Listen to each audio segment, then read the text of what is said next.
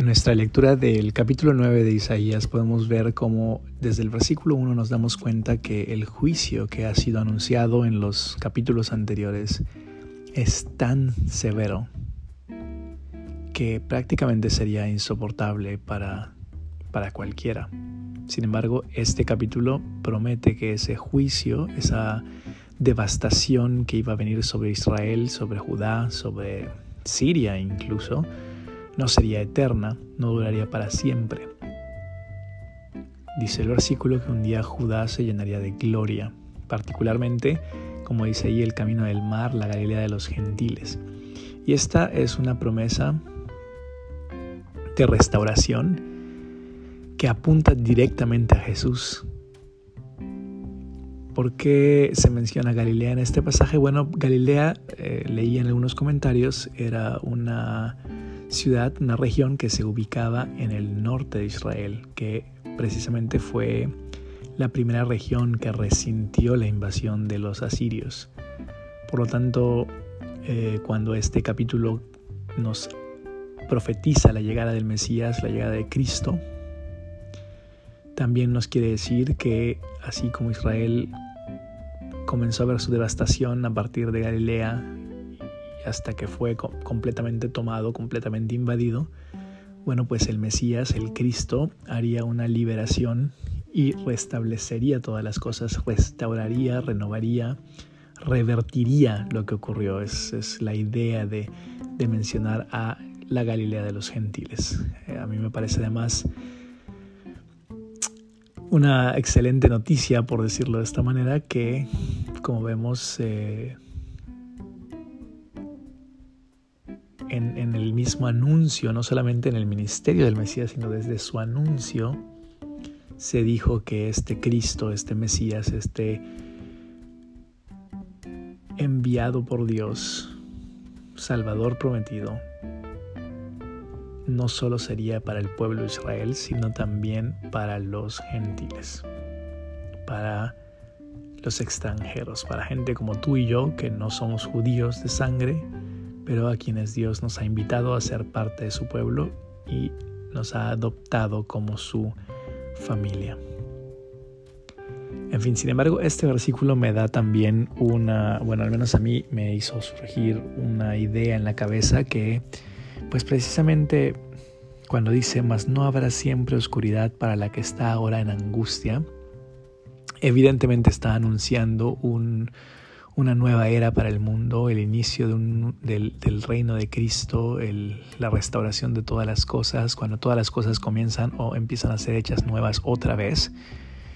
Pero me hizo pensar mucho en que en, este, en esta nueva era, en estos últimos días, en los que cuando hablamos de últimos días, hablamos de, desde el momento que Jesús vino a inaugurar su reino hasta que Él vuelva y en esta, en esta fase de la historia del mundo, por la gracia de Dios, no habrá siempre oscuridad, tenemos un Salvador, pero quienes rechacen estar en buenos términos con este Salvador, quienes rechacen el regalo que este Salvador trae o trajo al mundo, ellos sí vivirán en oscuridad para siempre y debe ser algo terrible. Así que bueno, a mí me pareció algo que teníamos que, notar en la lectura y que era importante.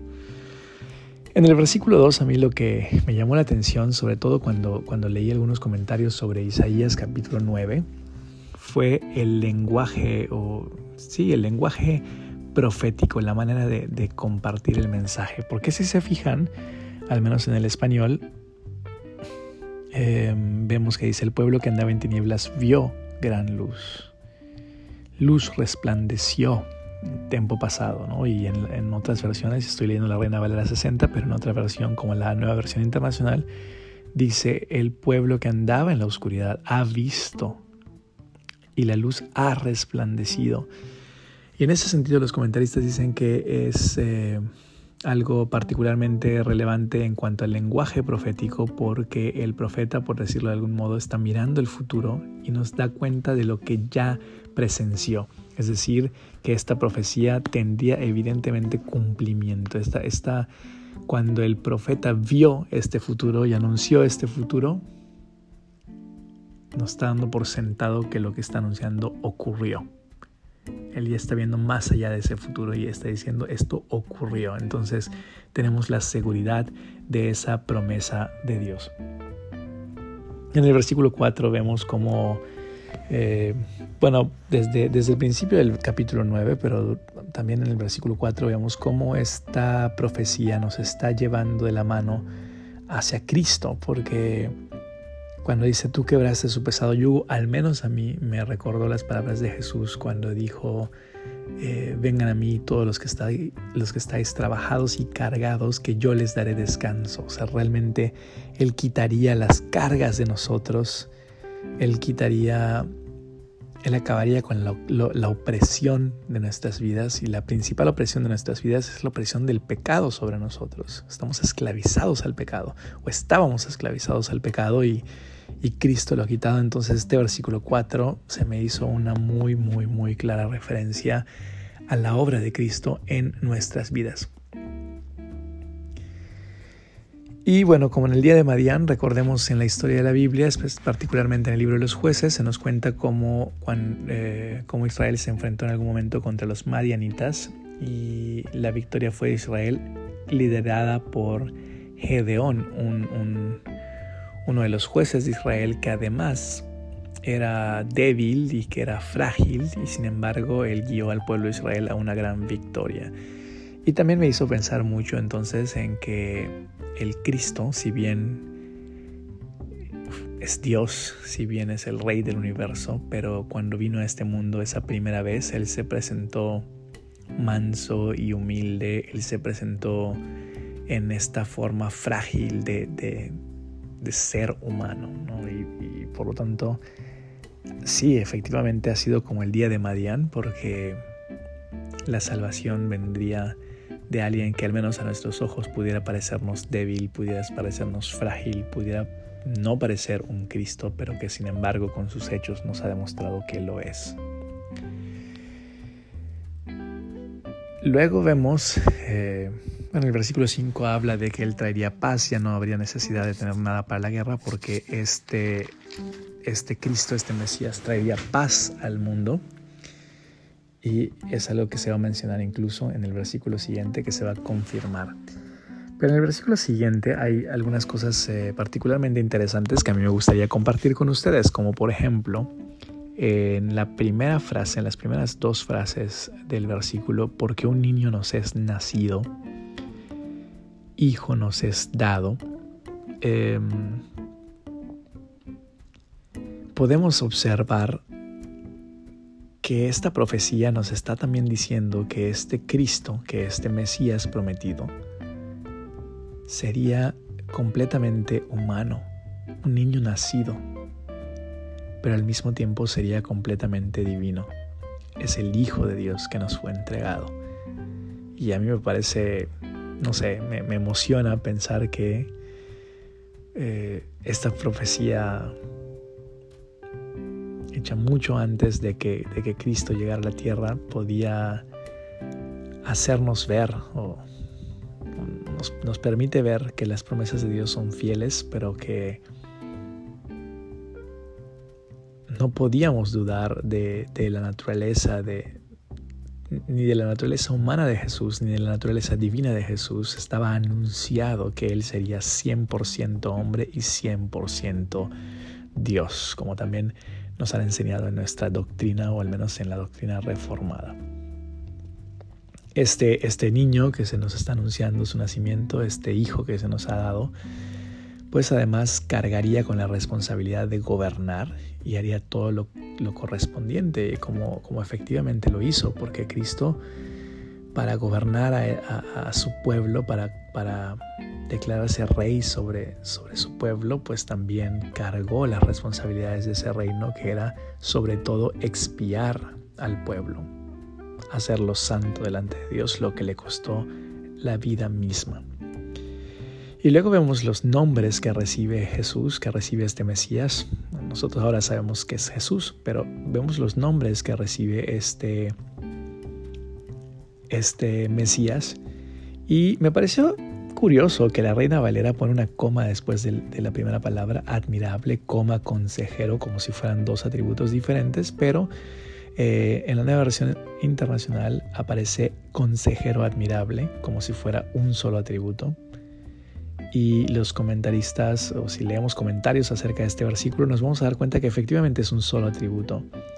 Y de hecho la palabra es mejor traducida como milagroso consejero o consejero milagroso, en referencia a que su consejo, la tarea de un consejero en, la Biblia fue evidentemente em, guiar al pueblo con sabiduría, ¿no? con consejos sabios.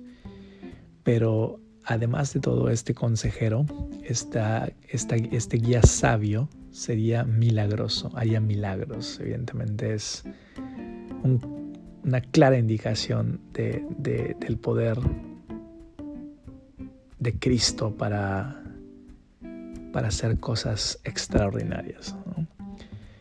Bueno, también se le llama Dios fuerte, una vez más haciendo, haciendo, para mí al menos, haciendo énfasis en su naturaleza divina y en su poder. Que si bien, como dijimos hace un rato, pudiera parecernos que el Cristo, el Mesías que llegó, fue frágil por ser humano, fue humilde, fue manso, pero no dejó de ser un Dios fuerte. Al mismo tiempo es un Padre eterno y vean cómo se nos está hablando. Bueno, al menos a mí se me, se me, me viene a la mente el hecho de que por un lado es hijo, es el hijo que se nos entrega, pero al mismo tiempo es el padre y nos habla de esta, de esta Trinidad, de este Dios que, que es uno solo, Padre, Hijo y Espíritu Santo.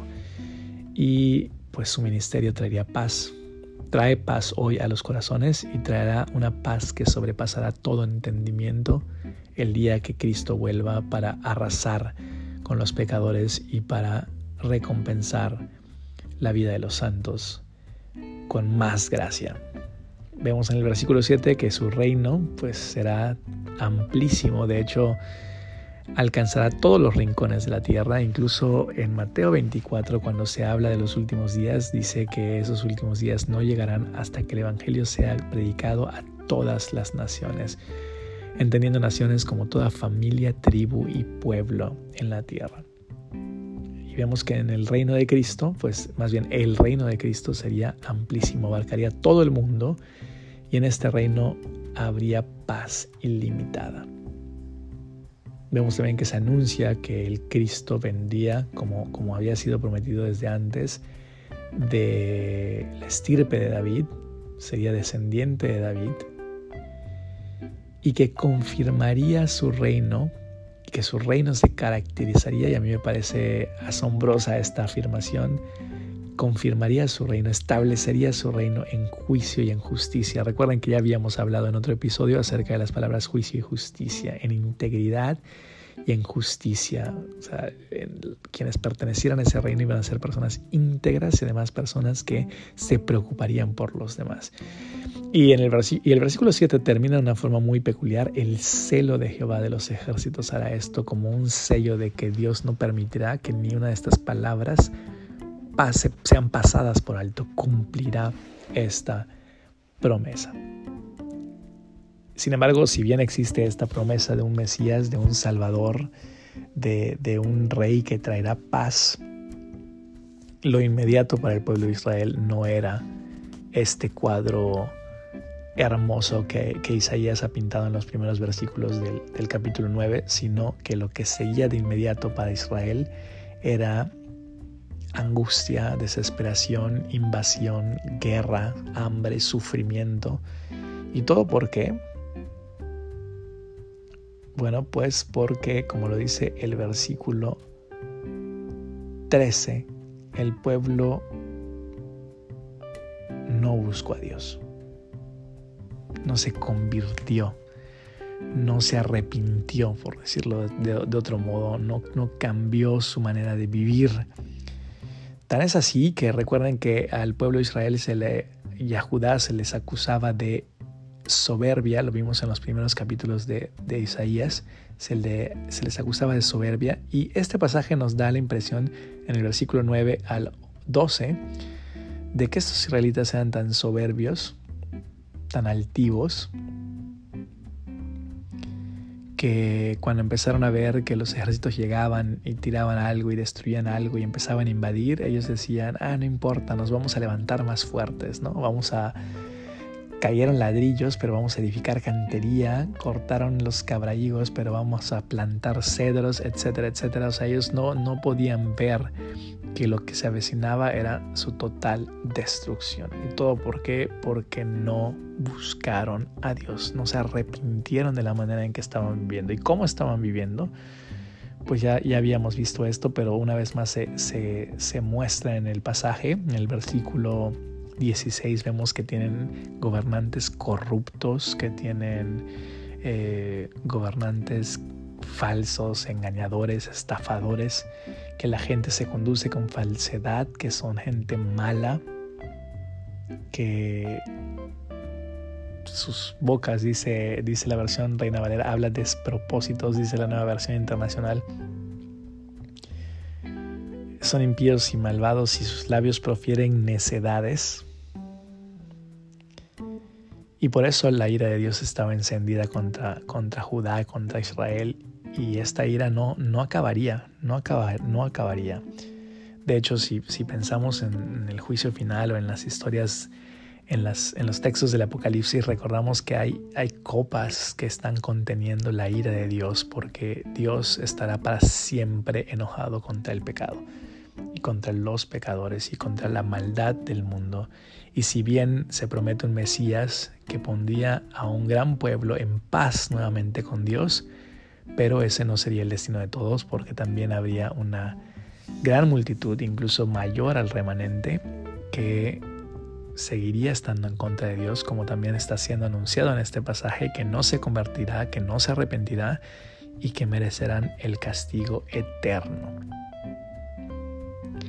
Los versículos 19 al 20 a mí me parecieron una imagen, por decirlo de algún modo, tan vívida del mundo de hoy, un mundo oscurecido, un mundo donde el hombre no tiene piedad de su hermano, un, mundo lleno de robos, un mundo con hambre,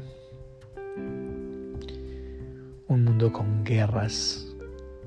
Y como les decía en el episodio anterior en el que estudiamos el capítulo 8 de Isaías, a veces uno se pregunta por qué, por qué el mundo está así y pensaría, eso es una prueba de que Dios no existe, pero no. De hecho, que el mundo esté así es la evidencia de que Dios existe y que es tan santo que no puede pasar por alto el pecado. Así que antes que sea tarde, lo que podemos meditar, antes que sea demasiado tarde en, nuestra vida, en nuestra historia, lo que, lo que hoy debemos meditar es si nosotros estamos actuando como el pueblo de Israel, sin arrepentirnos de nuestros pecados, de nuestros de nuestra conducta perversa, altiva, soberbia, egoísta, como queramos llamarla, o en cambio si nos someteremos a ese rey, Mesías, Salvador prometido, y disfrutaremos entonces de la paz que solamente Él puede ofrecer. Ojalá puedas meditar un poco más en esta, en esta pregunta y de hecho si es necesario, yo te decía, toma nota de, lo, de las ideas que van surgiendo durante tu hora devocional. Bueno, también podrías hacer una lista de cómo está tu vida y, y quizá pensar de qué necesito arrepentirme. En qué áreas de mi vida no estoy viviendo como Dios manda. No quiero ser como el pueblo de Israel, no quiero traer sobre mí disciplina y castigo. Quiero en cambio disfrutar de este reino amplísimo en el que abundará la paz. Y espero que de esta manera puedas venir a Jesús, traer tus cargas a Él y, y reconocerlo como el Rey de tu vida. Que Dios te bendiga.